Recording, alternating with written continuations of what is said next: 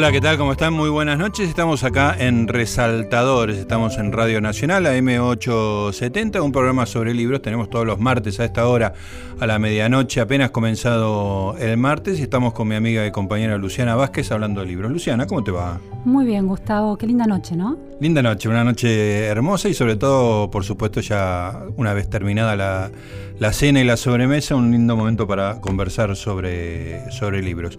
Eh, bueno, la magia de la radio hace esas cosas. Hace un par de semanas que estuve de vacaciones, este, teníamos unos programitas grabados, este, así que nos estamos reencontrando acá con nuestra gente ya en, otra disposición, pero estoy caribeño.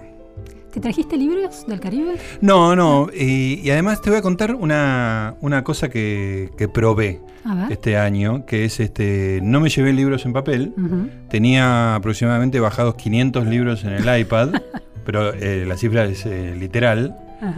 Y, ahí le encontré una de las, las cosas extraordinarias del e-reader, que es este vagabundear.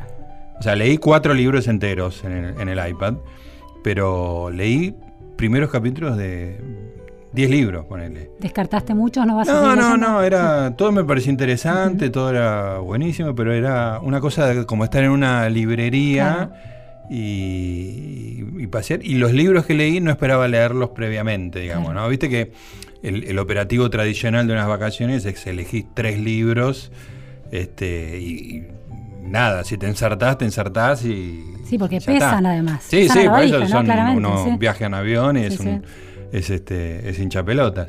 Este, pero esto me dio la, posibilidad, no te puedo explicar cómo lo, disfruté, leí de las cosas más ¿Y esos 500 libros cuánto hacía que los habías descargado? Años. Ah. Algunos, no me acordaba. Claro, aparte de las elecciones que hiciste hace años, sí, sí. recordar por qué lo elegiste, ¿no? Interesante. No, bueno, yo soy una persona de gustos este, muy amplios, entonces había absolutamente de todo, carencias en mi formación literaria, muchísima no ficción, temas de acá, temas de allá, que el holocausto, que la década del 70, que, sociología, cualquier cosa había. este, pero había muchos que no me acordaba que los tenía. es un paseo así como, como recorrer una, librería. Bueno, tenemos un invitado hoy, un amigo de la casa. Estamos, ya le damos la bienvenida a Guillermo Piro. Guillermo querido, ¿cómo estás? ¿Cómo están? ¿Qué tal? Eh, bueno, Guillermo tiene una gran actividad en el mundo de los libros, es escritor, vamos a estar hablando de su última novela, La comedia de una madre, trabaja de traductor del italiano, tiene un programa sobre libros en Radio Ciudad que se llama... El programa se llama Libros que muerden. Libros que muerden, efectivamente. Somos colegas ahí de la 1110. Es el editor de cultura de perfil, o sea que estás, este, tú has logrado que los libros sean tu fuente de ingreso, a menos que tengas alguna otra no declarada. Estoy buscando alguna otra. Siempre, estoy abierto a cualquier otra entrada. Sí, sí, sí.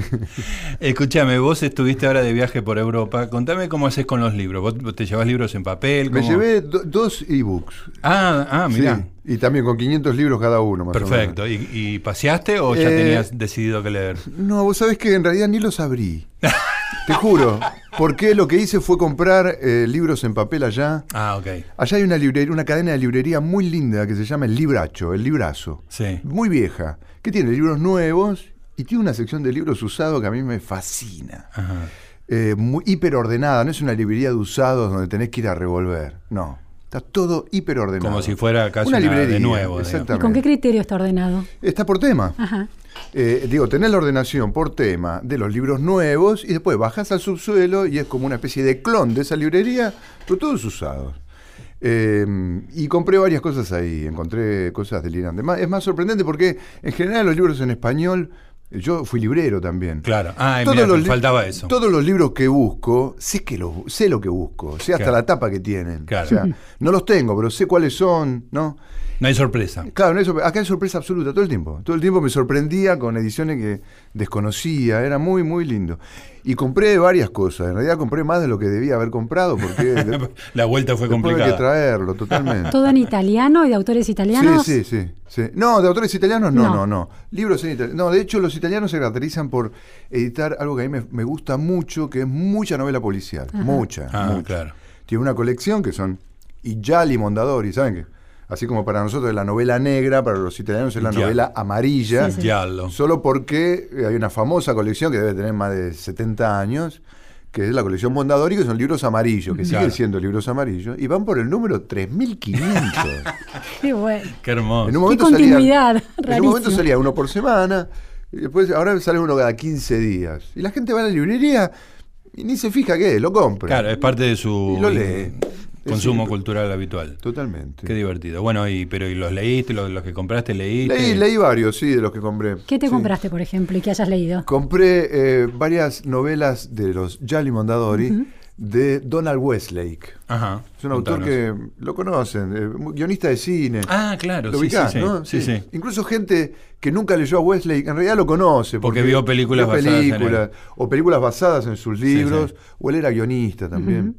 Eh, y eh, bueno, me compré tres de esas que las, las leí, hacía razón más o menos de una por día, que no había leído, porque está todo, absolutamente todo publicado de él. Después encontré otro libro de relatos de un autor que a mí me gusta mucho, policial también, que en español está muy poco editado, y en Italia está editadísimo, que es Andrew Vax. Ajá. Es un escritor neoyorquino que es un abogado especializado en estupro infantil Wow. y que dedica todas sus novelas a analizar el tema del estupro infantil. Es como su cruzada, su misión. De algún- en algún punto todas sus novelas tienen un anclaje en el hecho del estupro. Em, y tiene una serie de personajes muy, eh, muy geniales.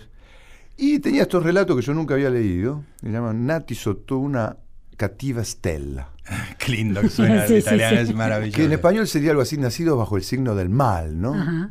Eh, porque tiene toda una teoría acerca del control del mal en los pedófilos. Nada, que analiza a lo largo de toda su obra. Y, eh, y- y se explaya también en este libro. Bueno, nada, son algunas cosas. Conseguí otra que ni me acuerdo cómo se llaman, pero traje muchos libros. Escúchame, y acá, más allá de los viajes, ¿usás el, el- el libro electrónico? Mucho, sí, acá lo Lees mucho. sí, sí. Ahí está. Siempre que te- ayer, por ejemplo, quería corroborar que un libro que estoy traduciendo al italiano, porque ahora me puse a traducir al italiano. Ah, la primera vez. eso- Ensayo, ensayo. Bien. Eh, y me, ah, de un libro muy lindo que mm, estuve comentándolo con amigos fotógrafos en Italia. Les comentaba de un libro que a mí me fascina, que es un libro de Raúl Beseiro, Ah, que se llama La historia de la fotografía en 10 imágenes. Excelente. Es un grande, es un grande. ¿Viste? Beseiro es un grande. A mí me modificó, el lo leí en los 80 y me modificó mi modo de Sí. entender la foto. Y les hablaba de Tostano de la, de, de- de la tesis de Beseiro en relación a Cartier-Bresson y la descripción que hace de una fotografía y lo que ve. Y los pibes me decían, no, eso no está en la foto. Y yo, ¿cómo que no? Fíjate. No, no. Y abrían el teléfono, miraban y decían, ¡cazzo! es bueno. verdad. Qué bueno. Hay una- Hay que saber mirar. Totalmente. No, él, bueno. hace, él hace un veo veo de Claro, cada fotografía. Beseiro tiene un análisis, creo no sé si es en este libro o en otro, que es sobre una foto de Robert Capa cuando se libera un Sí, pueblo ahí está, en, extraordinario. en un pueblito de Francia, que hay una mujer pelada, porque la raparon, porque fue eh, amante de un ocupante Sí, sí. nazi. Y está con un bebé en brazos, Un bebé en brazo y el pueblo eh, al- alrededor rodeándola. Ah, sí, sí, sí. riéndose de ella. Hace un análisis Extraordinario. estético y político que yo creo que es una de las grandes piezas sobre Es un, fotografía. es un librazo. Bueno, entonces, Di clases sobre esa sobre ese artículo durante Sí, sí, sí. años porque me parece bueno, para mí es igual, tiene el mismo es- eh, determinado porque él se pregunta por qué Capa se para en ese no lugar no no y, y no en otro. y al principio vos decís pará flaco me estás vendiendo demasiado y después te convence No, de es un- todo es- todo lo que dice tiene razón y Muy es bien. Claro, extraordinario porque el riesgo es saturar, sobresaturar la imagen con cosas que no están en la foto. no no ¿no? no eh, En este caso no. digo estética Claro. y éticamente el lugar donde se para capa para Es perfecto, sacar eso es inmejorable. y, y sacar esa foto eh, te lo Claro. te lo hace ver de una manera que no de- después ya no podés volver a ver esa foto y después vos sacás conclusiones sobre eso y yo lo relacioné con una película de Verheven que no sé si viste que es el libro negro de Black Book No. porque pasa lo mismo digamos que es después de que se van los nazis de, de Holanda este, la, la que colaboró de alguna manera es la heroína Mm. porque es la nueva víctima, porque hay una nueva relación de poder, digamos. ¿no? Bueno, una cosa extraordinaria. Me, me pusiste el chip Beseiro y me. No, extraordinario. me Bueno, él, hace un análisis de lo voy a sintetizar, pero el análisis que hace de Cartier-Bresson, tomando tres o cuatro fotos de Bresson, es que todas las fotos de Bresson están mal sacadas. están técnicamente mal sacadas. Genial. Hay errores. Sí. Hay errores. Y, eh, Y, lo- y nada, de lo que elabora, digo, no deja de demostrar que a pesar de sus Sí, errores sí, son sí. obras maestras. Claro, porque está la, ya me hiciste acordar del artículo, el- la foto del chico con, con Exactamente. que fue a comprar una botella Provisiones de vino el domingo a la mañana. que está cortada Pie la cortado, pierna, aquello, sí. y explica por qué está El foco está en las botellas, no en el pibe. Eh, después tiene otra foto de dos parejas que están al borde de un río sirviéndose vino y él se pregunta, ¿por qué se para acá? ¿no? Sí, Hace esa sí. misma pregunta, ¿por qué? Se para acá porque hay un quinto integrante que él quiere ocultar, porque él lo que quiere mostrar es a dos parejas. Hay un quinto integrante. Y en el momento que saca la foto, ese quinto integrante mueve la cabeza y aparece la cabecita. Ahí, o sea, caga la foto. Y Bresson la publica igual, o sea, exactamente. es como una especie de tipo que está resignado a que todo lo que él quiere hacer no, no funciona, no porque sale. está buscando al instante, no el encuadre, sino al instante, digamos, ¿no? Esa es un poco. Bueno, es un libro muy bueno. Bueno, entonces le, le- le comento a Beseiro, porque en Italia se editan desde hace años casi 180 libros diarios. Sí, sí, Vos no podés estar al tanto de todo lo que sale. Beseiro yo sabía que no estaba editado en las editoriales conocidas. Pero le escribí y pregunté, la primera vez que lo- yo no lo conozco, ¿eh? conseguí el, Sí, el yo lo conozco personalmente. Eh, vive en Rosario. Vive en Santa Fe. Ah, en Santa Fe. Eh, Entonces le escribí diciéndole, mira, eh, eh, eh, fue un libro importante para mí, tampoco le quise sobar mucho, Sí, sí. porque es medio molesto que alguien te empiece a decir, ah, su libro fue muy importante para mí, vaya Sí, la sí. pena. Pero digo, estuve en Italia, mis amigos italianos no lo conocen, se entusiasmaron, si yo consigo hacer una traducción al italiano, capaz que la pueden publicar. ¿Está publicado en italiano esto? Le pregunté. Claro. No, no, me dice. Y me, dio, me contó la breve historia del libro.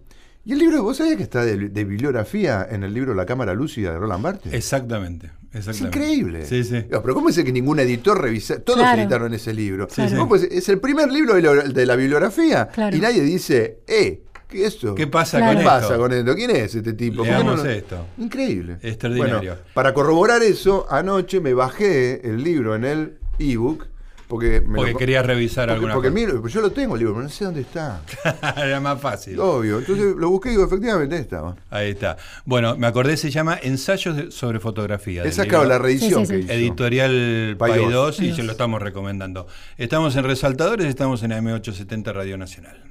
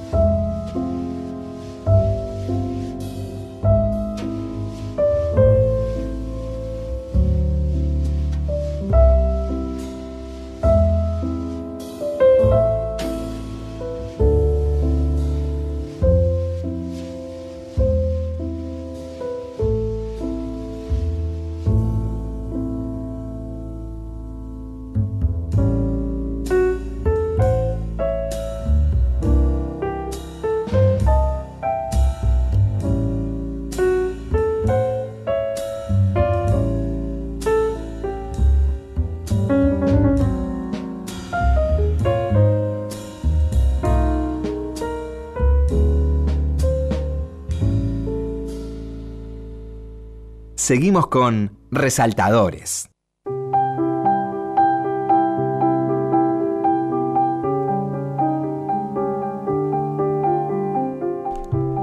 Muy bien amigos, estamos acá en Resaltadores, estamos en AM870 Radio Nacional. Hoy no está nuestro querido productor Santiago Pfeiffer, está acompañándonos Carlos Subosque, a quien le agradecemos, y Diego Fernández en la operación técnica. Un saludo y gracias a los dos. Eh, voy a hacer un poco de historia personal. Ustedes se conocen del diario Perfil. De la primera década. Diario, el que duró un mes. Del digamos, 98, duró más, pará, pará. Duró ¿Duró un casi, mes? casi seis meses. Duró. Ah. Seis meses de número ceros. no, tuvimos y tres meses de número de cero y tres meses de. De salida, De salida al a- aire. al aire. Pero yo no sé si vos te acordás, Guillermo, pero yo te conocí hace unos 20 años, más o menos. Esto es muy divertido. A ver. Porque vino a la revista El Amante a ofrecer una columna sobre porno. Cine porno. Eh, no, fue el día que nació. fu- Fue la noche que nació mi hija. Que, Ada, tiene ¿cuánto- 21 años. 21 años hace. 21 años. Porque yo estaba ya, viste, cuando estaban todos durmiendo, decir, ¿qué hago ahora? Y eh, estaba, en el, estaba en el sanatorio. Eh, y, y nada, arreglé una cita con Quintín y con él y me escapé. Me fui a charlar, digo, como fue como una especie de. Que yo creo que las revistas de cine deberían tener un. eh, Sí, todavía sí. lo creo, deberían tener una parte dedicada al cine porno. Te encontraste Claro. ahí con el problema Género. Quintín. Que, pero no hablo, pero cuando hablamos, cuando yo hablo de cine "No me porno, perdón, a ver cómo lo imitas. Sí, cuando sí, yo hablo de cine Tengo 30 porno, años de Quintín encima. Cuando yo hablo de cine porno no hablo de esos pequeños sketches que ves en el telo. No, hablo de películas, o sea, Claro. con producción. Sí, sí, como fue en su momento Emanuel o Claro, La Profunda. de la divina comedia hechas en cine. O sea, hay cosas que son delirantes. Y, ¿Y? hay directores como Salieri, tipos que son, digo, que son producciones incluso más caras que la película. No, no hablaba de, los, de esos pequeños sketches. ¿Qué vas a decir de eso? Digo, no hay mucho que contar. No, nada, eso era mi idea, era. Está buena la idea. ¿Y convencerlos no, de no agarraron viaje? A mí me parecía re divertido, pero Sí. Empezó a- y se refriega la cara, qué sé yo, y quedó en la- Creo que ni siquiera le contestamos. O sea, Sí, sí, más o menos. ¿Vos ya lo conocías a Quintín? Sí, lo conocí a Ah, Quintín, sí. Este, y murió ahí, qué sé después me apareció en la vida Guillermo por... Lo conocía de la revista Tres Puntos. Ah, claro, vos Él- en tres puntos. Él también. editaba ahí, sí, yo colaboraba ahí. Y eh, nada, Yo también igual- colaboré ahí. ¿Vos sí, también? eh. No, igual como, digo, en este gremio no es que si no te responden, te ofendés, digo. No, no. No, aparte de la forma... Si te responden, te celebras y si no te responden es nada. la línea muerta de, lo natural. No sí, total. Yo, yo veo esa gente que se ofende cuando manda un libro y no le responde y no le dicen nada. Digo, te están respondiendo. Claro, es un modo de La no responder. respuesta es una Y respuesta. sí, ¿no? Claro. Y es muy educada, por otra parte. Podría ser peor si te responden, te dicen que está mal. No, digo, no, digo, no te vas a pensar que, que me acordaba de que nunca me habían respondido. No, tampoco te estaba pidiendo perdón porque me pareció una situación este, natural, pero me acordaba de eso y además el hecho de que no me acordaba o por ahí no lo sabía que, que- que saliste del sanatorio No, donde había bueno. nacido. No, pero el fato era que, perdón, hay otro dato, y es que yo viajé, eh, trabajé en un barco, en un barco plataforma. Ah, esto es muy interesante. ¿Vos lo sabías eso? Sí. Ah, trabajé en un barco plataforma, eh, fines de los 80, en donde lo que se hacía era ver en una especie de continuum de 24 horas cine porno todo el Claro. tiempo, en un restaurante. O sea, entonces, como estuve tres meses ahí arriba, Una, una multitud de hombres, digamos. Exactamente, era solo hombres, sí, solo hombres. y cada uno de ellos portaba con se, llevaba consigo eh, las tres películas sin las cuales no podía vivir, más Claro. o menos. Con lo cual lo que vi durante meses fue una selección exquisita de cine porno. Qué genial. Donde en un momento yo encontré una película de la Chicholina. Sí. Y, y lle- y entonces hice mi aporte. Llegué a la Chicholina, puse el, el, el- el video de la Chicholina y a los 10 minutos dijeron, sacá. eh, Qué aburrida, esta Era chica muy- no se muy- mueve, ah. ¿viste? ¿Qué le pasa? Saca- Estaban aburridos. Claro. Y recuerdo una noche que en, e- en esos hallazgos eh, había encontrado Apocalipsis Now. Ajá. ¿Sabes lo que fue encontrar el momento en que pudiera ver la película? O sea, lo tú podías hacer a las 2 de la mañana. Claro, porque era, el continuo momento- era porno. No, no, en ningún momento, si yo decía quiero ver una película, no, no me dejaban. salí o de sea, acá. no, absolutamente. no. Bueno, entonces, ¿qué pasa? Durante tres meses fui sometido a una especie de educación Claro. estricta acerca del cine, del, del cine hard, además, ¿no? Y quería capitalizar esa sabiduría, porque Seguro. era un saber, digo, en Sí, todo caso, ¿no? Me Porque da ganas de volver Pero el es una gran atrás, idea. ¿No se hizo nunca? No, no existe el crítico de cine porno. No, pero yo pensaba una sección chica, Sí, ¿no? sí, pero pero eh, eh, criticando, analizando novedades y stars. Viste Claro. que las stars de cine porno Sí, duran sí, sí, muy poco, duran Sí, un par sí. de años, son reemplazadas con una celeridad. Eh, y es un poco nada, tener, este- mantener al tanto eso. ¿Quién es hoy la que está llevando el cetro, ¿no? Y ver qué hace, nada, no importa. Mi amigo Leonardo Despósito eh, tiene una columna en el diario VAE sobre cine porno, erótico. No sé si sigue todavía, pero con mucha información y con mucho conocimiento. Así Mirá que vos. es un género posible, digamos. Absolutamente. Incluso en esta época en que... el- ¿Seguís consumiendo porno? No, para nada, nunca consumí porno. claro, tipo, bueno, En tres meses. eso, tres meses- sí, pero igual yo trabajaba. Lo que pasa es que como yo trabajaba en el bar, yo levantaba, yo lavaba plato, levantaba la cabeza. Estaba ahí. Y había un tipo bombeando. Totalmente. No, y había situaciones, no solo están bombeando todo el tiempo, hay situaciones. Claro, hay un, una hay, una- hay un escena. argumento, por lo general, bastante ridículo, pero hay un sí, sí, sí. argumento, ¿no? El plomero que Es llega. muy lindo la- esto que sale de, de- de la sala de maternidad o del cuarto donde nació tu hija.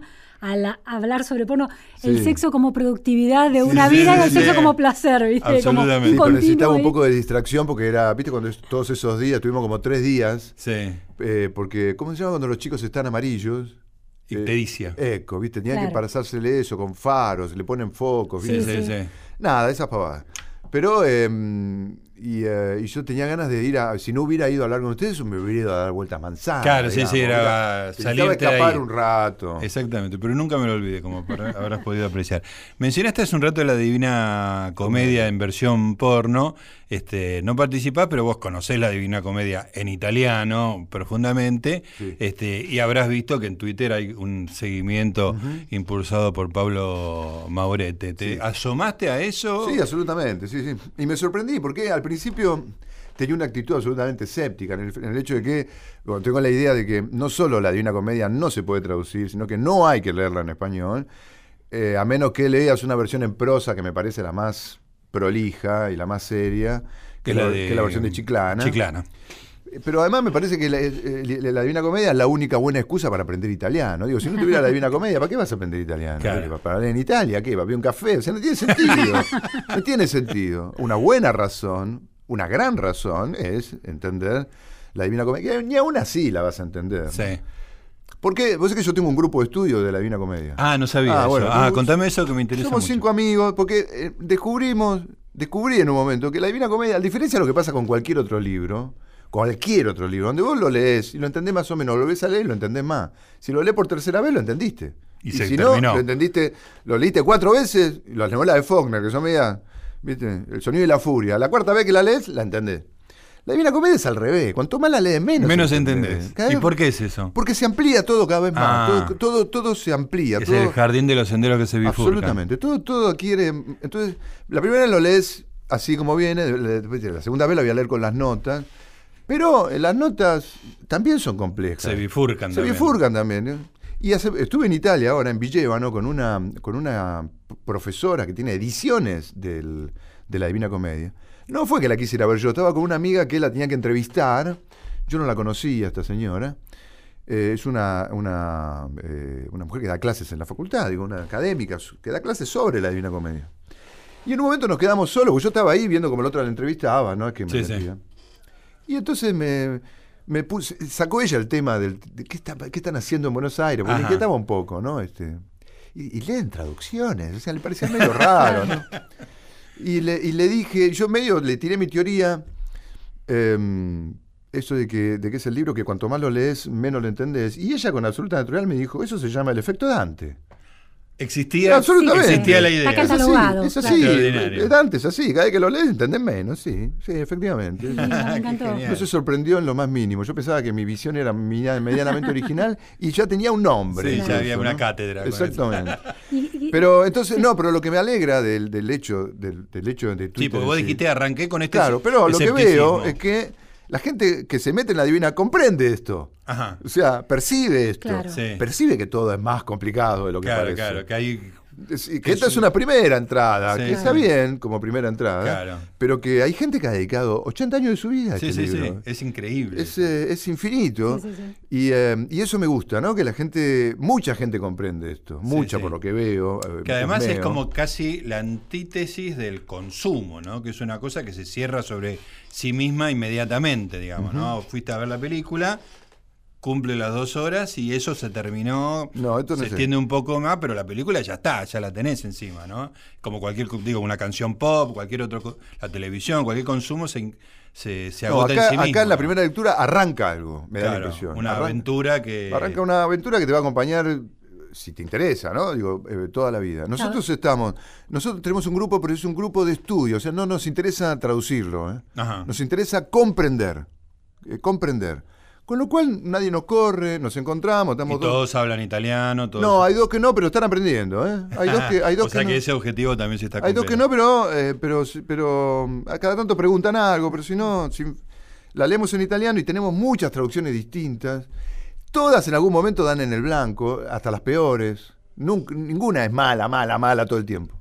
Escúchame, hay una, una- Todos los que nos empezamos a desayunar con este, la Divina Comedia, eh, nos encontramos con una cosa muy graciosa, ¿no? Los, los- los brutos, digamos, que lo miramos de afuera, que es este. El tema de Bartolomé Mitre, digamos, ¿no? Sí. Que tiene una, una traducción que, que- que es vista con muchísimo desdén, por un lado, y por otro lado, este, todo el mundo dice, eh, teníamos un presidente que traducía Claro. eh, la Divina, Comedia, ¿no? Es-. Este, ¿Vos leíste la traducción de Bartolomé? La Mitre? usamos, sí, sí, no, Ajá. no la leí entera, no. Siempre, Ah. siempre usé la versión de Chiclana, que es una versión en Claro. prosa. Y, y lo que viste de, de Bartolomé Mitre es Eh, muy... no, sí, durante muchos momentos decimos, bueno, ¿qué dice ese? No, está mal. ¿Y ese qué dice? No, es un delirio. ¿Y Bartolomé qué dice? Ah, Bartolomé entendió. ¡Vamos, Bartolomé! muchas veces ocurre. Buenísimo. ¿Conocen la, historia, la anécdota de Bartolomé y Lucio B. Mancilla? Contala. Lucio de Mancilla, eh, que era, bueno, sabemos, un militar, pero de, de aquellos años que eran tipos hiperilustrados, Claro. sí. Estaba, Bueno, como Bartolomé Mitre. exactamente, estaba cenando en el Jockey Club y aparece un día Bartolomé Mitre y le dice, felicitame, Lucio, que acabo de terminar de traducir la Divina Comedia. Y Lucio, que sabía esto, que comprendía esto, y que era intraducible, que lo conocía a Bartolomé Mitre, nada, para joderlo le dijo, muy bien Bartolomé, a estos gringos hay que cagarlos. Buenísimo. Qué maldad, ¿no? Extraordinario. Bueno, estamos conversando con Guillermo Piro. Estamos en Resaltadores, acá en AM870 Radio Nacional. Resaltadores, con la conducción de Gustavo Noriega. Hasta la una, Resaltadores.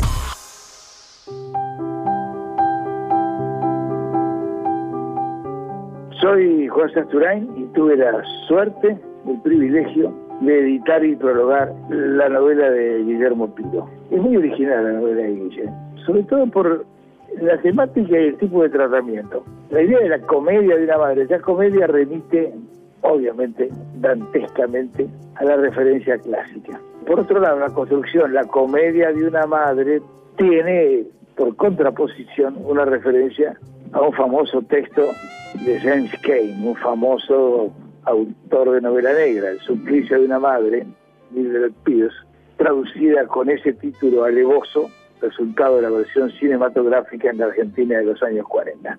Acá no es un suplicio, sino una comedia en el sentido de un itinerario dramático que ya desde el principio garantiza paradójicamente el happy end.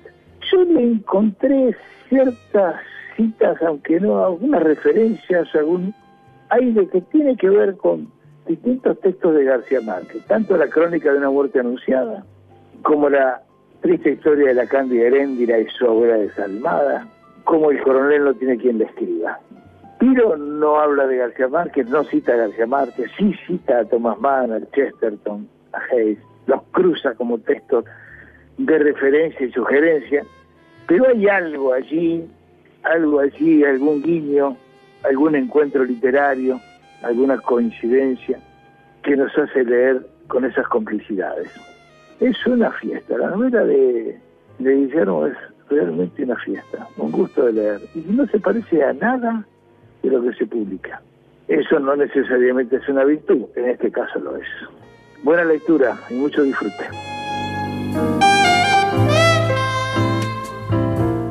Muy bueno, ahí estábamos escuchando acá en Resaltadores la palabra de Juan Sasturén referida a la comedia de una madre de Guillermo. Sí, qué interesante Piro. que lo llamaron para que hablara específicamente de Absolutamente, Muy sí. bueno, muchas gracias. Esfuerzo de producción hicimos. Muy lindo. Santiaguito Pfeiffer se ocupó de eso. Bueno, dice muchas cosas, este Juan, que me parecen muy interesantes, pero vamos a poner a la- un poquito a la gente en contexto de la trama, esa trama tan ingeniosa este, que tiene la novela. Este, hay un meten preso a un muchacho por 12 violaciones. En los años 90. en los años 90, Sí. 12 mujeres lo identifican este, y aparece la madre que está convencida de que su hijo no, no es el autor de las violaciones y con mucho raciocinio, casi como un personaje de Agatha Christie, dice, este, esto tiene una explicación y la explicación es que, es que el violador es alguien muy parecido a mi hijo. Entonces toma una decisión extraordinaria que es buscarlo y claro, ¿dónde lo busca? Donde sucedieron estos hechos, que es en las discotecas de, de- de- del Gran Buenos Aires y alrededor. Las bailantas. Las bailantas, ¿no? Entonces, este, es el, esa comedia es el periplo extraordinario de esta mujer, salpicado con intervenciones en la televisión, bueno, todo, todo eso. Y, y al mismo tiempo, Piro este, intercala esta disección de- de- del personaje y de, de su travesía con citas literarias que vienen, que vienen a cuento. este, ¿qué, te, qué te parece lo que dijo Juan? Me encantó. de- No estoy de acuerdo con lo de García Márquez porque, eh, digo, creo que citó texto que creo que ni siquiera leí. Ah. Salvo, salvo- sí, porque no me gusta García Márquez tanto. Eh, eh, salvo El coronel no tiene quien le escriba, que recuerdo haberlo leído. Eh, la Cándida Heréndida, no. Y, no, y otro- ahora tengo intriga, ¿no? Los quiero leer. Tampoco leí esa novela de James Cain. El, suplicio, de una madre. ¿No viste la película? No. Mildred Pierce es una película extraordinaria. Eso, los melodramas de la década del 40 de Estados Unidos. Tiene varias versiones. Este, pero sí, es una relación madre-hija que es una cosa tremenda. O sea que cuando pusiste la comedia de una madre, no estabas pensando en darle vuelta al suplicio de una madre. No, no, no. Era algo bastante literal porque, a ver, en prim- en primer lugar, esto surge de una. Esto ocurrió realmente cuando yo vivía en Italia. Ajá. Es un hecho policial mínimo, pero que básicamente consistió en eso, en un lugar mucho más chico que Buenos Aires. Creo que era en Melzo, que es una ciudad cercana a Milán. Eh, y que tiene en el- alrededor, en los alrededores, una cantidad de discoteca mucho menor que la que puede haber en el Gran Buenos Aires. Por eso hubo- fue para mí difícil tratar de trasladar los Claro. hechos. Pero básicamente el hecho, lo que Ese- ocurrió eso fue- sucedió. fue básicamente eso. La mujer que aparece realizando la comedia en televisión, como la, como la gran mayoría de las madres de los delincuentes, que eh, tienen casi como una especie de, de- de guion prefijado, Sí, parecería, sí. ¿no? Porque responden todas casi del mismo modo, diciendo, no, mi hijo no puede ser. Bueno, vos hijo". hacés como un análisis semiológico de la, de la, eh, situación este, Sí. muy preciso y muy interesante. Y eh, entonces cuando esta mujer dice lo mismo, eh, nada, de, de- de hecho es sabido que ningún juez pide declaración a una madre en relación a... No tiene nada que decir. No tiene, ¿qué le importa lo Mi- que diga la mi hijo madre? es buenísimo. Mi hijo es un santo, mi hijo... Bueno. Pero esta mujer habla en serio. Esta está diciendo en serio que mi hijo no puede ser. Mi hijo es un tipo trabajador, es un delirio. ¿Cómo voy a hablar 12 chicas? Mi hijo no hace esas cosas. Y tan convencida está, y al mismo tiempo descubre que esas pobres 12 chicas que lo señalan en rueda de preso no pudieron estar complotando entre sí. Claro, o sea, hay algo de verdad en O sea, si estas 12 pibas lo señalan a mi hijo, es porque es un tipo que se parece a él. Esa es la deducción a la que no puede arribar un juez, digamos. Claro. ¿no? A mí ahí me parece una Porque le cosa falta el elemento de la presunción de inocencia Del- del- del sin duda. claro. A mí me parece que ahí hay una cosa muy maternal, porque hay un silogismo perfecto. Si mi hijo no es y 12 mujeres lo acusan, tiene que haber Perfecto. alguien idéntico a mi hijo. Sí. Pero ahora, pero ahí hay también, además de una cosa muy racional, un acto de fe de una madre, un acto de Hermoso. incondicionalidad Sí, sí. hermosísimo. Y bueno, pero que las madre. madres son así, ¿no? Por eso yo decía en una entrevista hace poco que la madre es el detective perfecto. Bueno, lo tenemos, lo sabemos por las madres de Plaza de Mayo. O sea, Claro. ¿cómo Claro. haces para decirle a la madre de Plaza, che, los jueves no vengan más acá? ¿Qué le das? ¿Plata? ¿Qué le das? No ¿Qué haces? no hay manera. No hay modo, Claro. no hay modo. Matándolas, no hay modo, ni siquiera. No hubo modo. O sea, es, es una especie de máquina de obsesión, ¿viste? Eh, un detective, al mejor detective, lo cita y le decís, flaco, ¿qué querés? ¿No? ¿Qué querés? Y basta con esta historia. Y no sé, hay probabilidades de que llegando al número adecuado el detective diga, Claro. ¿sabe qué? Sí, sí. Abandona el caso. Claro. Una madre no. Claro. Es imposible. Claro, hay una. la- la- el motor no se detiene no se nunca. detiene jamás. Eso es, eh, lo hace, lo hace eso, incorruptible, ¿no? Claro. Eh, Y la tipa plantea esto, debe haber alguien parecido a mi hijo. Y dice, Señora, cállese, salga de acá. O sea, me parece una especie de planteo absolutamente delirante. Y lo que hace es eso, es ir a curtir, eligiendo de un modo aleatorio, ¿no? Creo que por orden alfabético, elige Sí. los, eh, los- las localidades del Gran Buenos Aires, el radio de acción de este tipo, y simplemente entra y observa, observa la puerta de entrada y salida. No, No es una anciana, en alguna residencia decía una anciana. Sí, pero no, no, yo no, pensé en una Sí, anciana. No, cuando- es una Lo señora. que pasa es que en un momento vos decís que tiene el pelo blanco, entonces Ah, por ahí. por ahí, este, por eso. Pero hay una vitalidad ahí que sí, no aparte es de el pelo anciana. largo decís, las ancianas no tienen Sí, pelo es largo.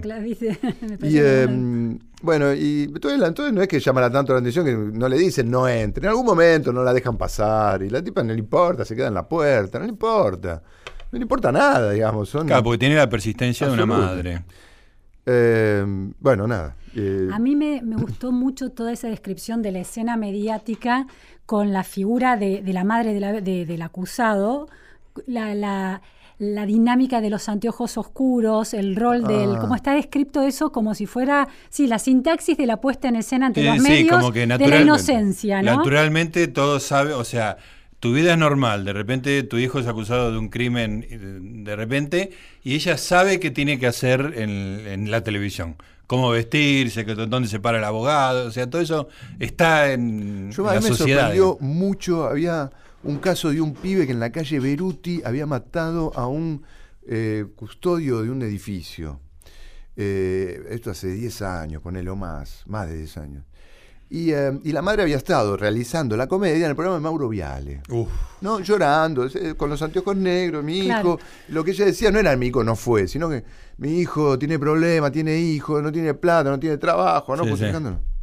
Y después interceptaron una llamada de la madre con el hijo, porque no sé, le tenían chupado el teléfono. Y la tipa era demoníaca. Claro, un La madre total. diciéndole al hijo, ¿no ves que Claro. sos un pelotudo? Claro, Que anda claro. con una 38. ¿Cuántas veces te tengo que decir que anda con una 9? Porque no sé cuál es la diferencia. Hay un arma de guerra y un arma que no es de guerra. claro, sí, sí. eh, es más grave una cosa que Y otra. la agarraron con el arma de guerra, sos un gil. eh, tremenda. Era, era peor que el. Era que- En demoníaca. la descripción que haces es muy interesante la, la dialéctica del dolor, de cuánto se expresa el dolor para que sea creíble y cuánto se retiene. Claro. Ah, Sí, mirá, sé que no cuánto me lo retaseas, cuánto lo mostrás para que sea creíble, esté presente, pero sin saturar toda la escena. Y cómo los anteojos oscuros entran en ese juego. A mí me parece lindísima esa descripción, muy inteligente. A eso llamabas vos análisis semiológico. Sí, exactamente, Claro. sí, sí, sí, porque era una descripción quirúrgica, digamos, de, de- de una foto muy conocida para nosotros, Claro. que es este el, el- el- o la víctima o la madre del victimario. Lo que me ¿no? llamó la atención, yo no me acuerdo mucho, porque es una novela que escribí hace, hace tiempo, hace, no sé, hará seis años. Ajá. No es que estuve tratando de, de- ofreciéndola durante seis años, me olvidé, como ocurre a veces, y a veces me acordaba y la ofrecía, nada. Eh, por lo tanto, hay muchas cosas que no recuerdo. Y ayer me encontré con un amigo que me, que me decía que le había gustado eh, particularmente un momento en el que, cuando ella va a visitar al hijo, me dice, el Sí. narrador dice algo así como, dejémosla. Claro. Dejémosla. Pudor. ella- sí, dejémosla con el hijo. Dejémoslo solos, Sí, ¿no? sí. Eh, el pudor yo- del narrador. Yo no me acuerdo. Y No te me pareció acuerdo- bueno. Me pareció bárbaro eso, ¿no? Pero no me acuerdo para nada de eso. Quiero leer un parrafito de Dale. esto que decíamos. Dice así. Así es entonces como la madre hace escuchar delicadamente que sufre, ocultando sin mentir, economizando signos.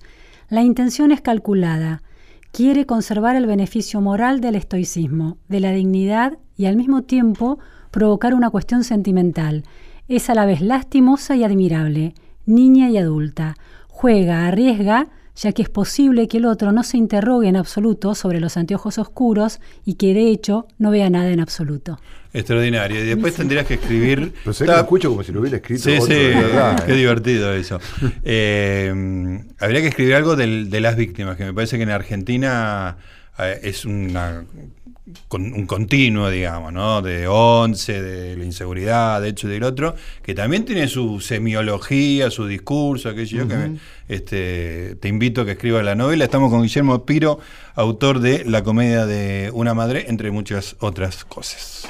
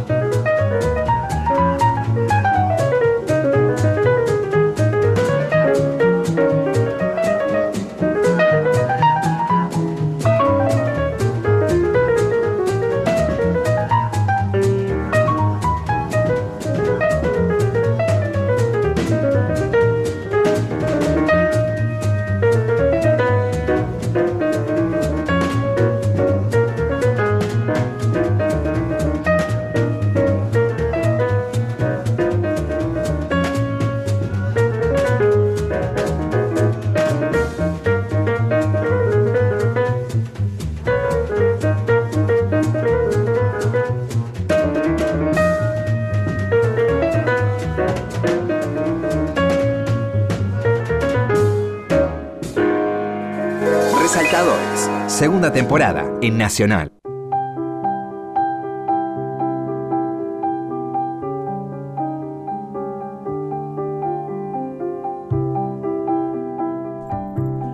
Muy bien amigos, estamos conversando con Guillermo Piro acá en Resaltadores, AM870 Radio Nacional. Estamos como en Luciana Vázquez, como todas las noches de lunes, madrugada del martes. Se nos pasó volando, nos quedan 10 minutitos apenas para seguir conversando con Guillermo Piro. Me gustaría que me cuentes alguna de, tus múltiples actividades relacionadas con el, con el libro. Este, contame el programa que tenés. Eh, bueno, eh, contaste fuera del aire lo que era Hotel eh, Celín, que me parece muy. Ah, que lo hacíamos en este estudio, en este, en mismo, este mismo estudio. que era muy distinto, obviamente. Había un piano acá, pero era este estudio. Entonces, cuando empecé, cuando llegué y me trajeron. Ahí me acordé del programa, te juro que cuando Memoria emotiva. Sí, no me había acordado que yo hacía un programa acá, porque fue en el año, dejamos de hacerlo creo que en el 2006. Ajá. Desde el 2001 al 2006, siempre acá. No es que tuvimos otra época en otra radio, todo el tiempo lo hicimos acá. Eh, y era, fue un lugar hermoso, lo hacíamos con Luis del Mármol y Luis González Bruno. Luis González Bruno falleció hace unos años, hace varios años.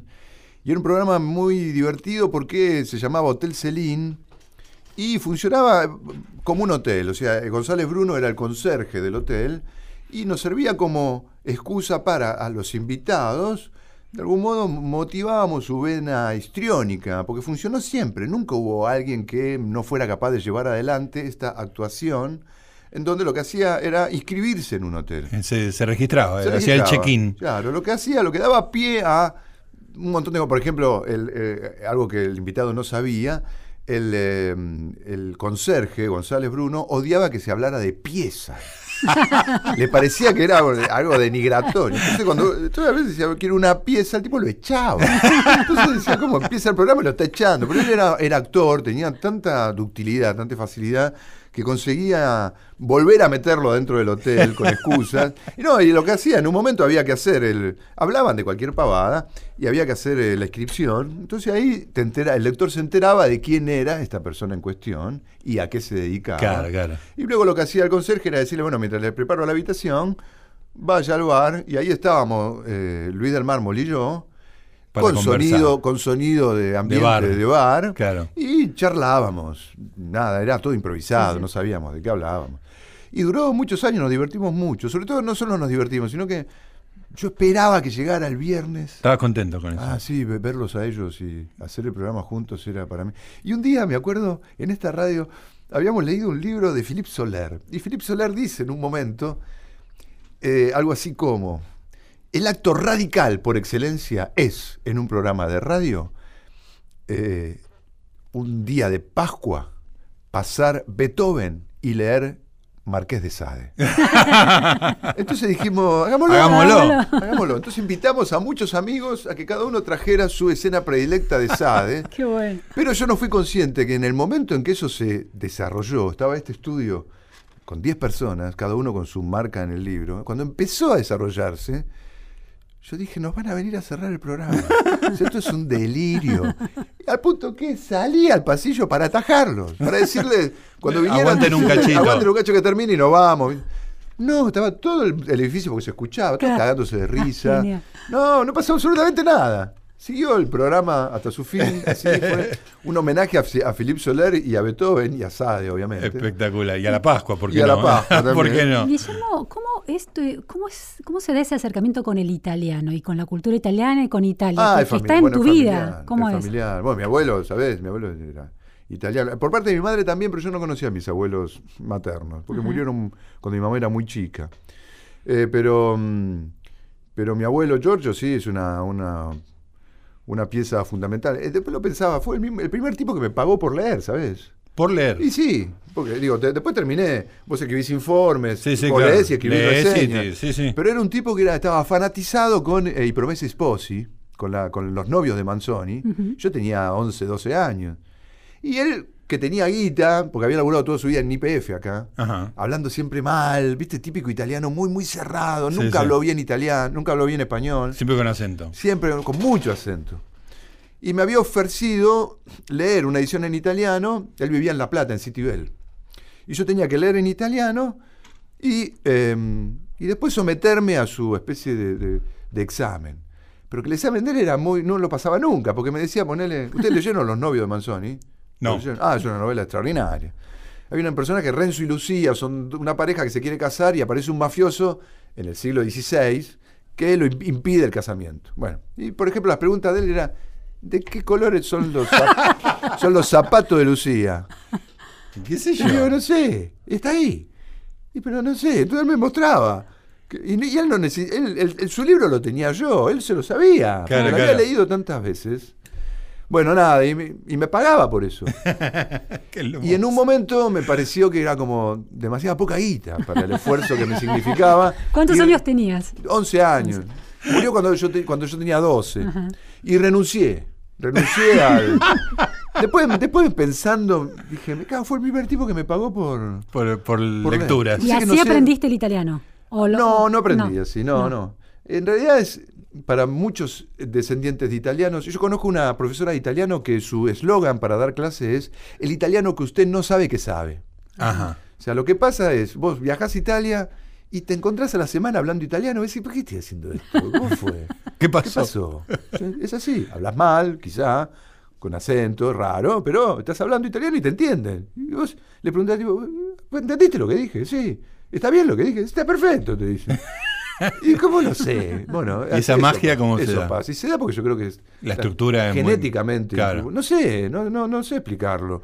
Al margen de que estás continuamente escuchando cosas que vos decís, yo esto lo escuchaba en mi casa. Claro. Mi mamá me decía, te doy un esquiafo. Claro. Para, o sea, Claro. te doy un ejemplo. Digo, Sí, no sí, quiero sí. decir que Pero aparte eso- ahora vos tu castellano tiene algo de No, pero volví- musicalidad volví del italiano. Ah, Ah, porque tenés un, un ritmo No, italiano. perdón, perdón, pero eso porque volví. a- Porque volví hace unos días. Estás Te impregnado Se me pega con mucha facilidad, pero eh, debe ser por él. Volví hace, hace una semana. Bueno, pero más allá de toda esta A- pregnancia... Al margen estoy hablando italiano todo el día, digamos, Claro. por el fato de que estoy Pero más allá de la pregnancia, digamos, del italiano, eh, habrás estudiado, porque gramática, toda la cosa formal, habrás ¿Sabes que no? Por eso ¿No me, cuesta mucho, me cuesta mucho enseñar. Ah. Porque no tengo un método. No, lo que hice fue vivir en Italia, que no es lo, no es lo mejor eh, guiarte como en otros países por lo que se habla en la calle. Porque en la calle habla cualquiera, habla cualquier cosa. Sí, sí, sí. Pero tuve un amigo del ECO que lo veía cada tanto y me corregía todo el tiempo. Con lo cual fue como el que me evitó que me, que me desbandara, digamos. Ajá. ¿no? Fue como mi profesor inadvertido, ¿no? ¿Cuánto tiempo estuviste en Italia? Tres años. Tres años. ¿Y qué hacías? ¿Trabajabas? Trabajaba, sí, trabajaba haciendo cualquier cosa. Digo, trabajaba en una cooperativa, trabajaba descargando camiones, trabajaba en un bar, hacía trabajos así. Tenía veintipico de años, ¿no? Guillermo, en- antes de, de arrancar el programa, nos contó que rema, remás. Ah, sí, sí. Cuando remás, ¿pensás en libros? ¿Hay algo de- del fluir del remo que te hace, te dispara ideas o Ah, frases sí, pero es como cuando caminás, Claro. ¿viste? No tanto en libros como en como que surgen ideas, ¿no? Sobre todo me parece que eso ocurre con cualquier actividad que se automatiza. ¿no? Monótona. Monótona, es muy monótono el, el remo. Por eso empecé también a, a hacer escalada. ¿Estás escalando? Sí, sí, sí, escalo paredes. Me fui con unos Qué amigos a bancarse. Eso es lo opuesto. Es, eh, Concentración es total. contestación Claro. absoluta. No, te vas a la mierda. aquí Sí, ahora, sí. sí, sí. No, no puedes auto- automatizaste y perdiste. Claro, claro. No automatizás nada. Eh, el remo tiene eso, es, es muy lindo, pero por otro lado es un poco eh, tedioso, ¿no? En el sentido de esto, de que, que es algo hiper repetido, hiper- es un Claro. ritmo, ¿no? Es muy repetitivo. Pero sí, eh, hace, hace tiempo. Porque lo que pasó fue que yo me, me convertí en esa especie de, en esa especie de idiotas que pagaban el gimnasio y no iban, ¿viste? Sí, un clásico, Clásico, del, del bueno. ser humano. digamos. Entonces me, me senté a pensar, cosa que uno no, yo no suelo hacerlo. Digo, ¿qué- yo hice tantos deportes. Digo, ¿qué deporte me gustó mucho de todos los que hice? Y uno era pelota paleta. Digo, ¿pero dónde juego? Pelota paleta acá no puedo jugar en ninguna Claro. parte. Con los jubilados. Y el otro era remo, porque había conocido en primer año un chico que remaba y empecé a ir al- a la marina ahí en el Tigre. Y eh, me puse a averiguar y encontré este lugar ahí en Puerto Madero. Y, eh, y empecé a remar ahí.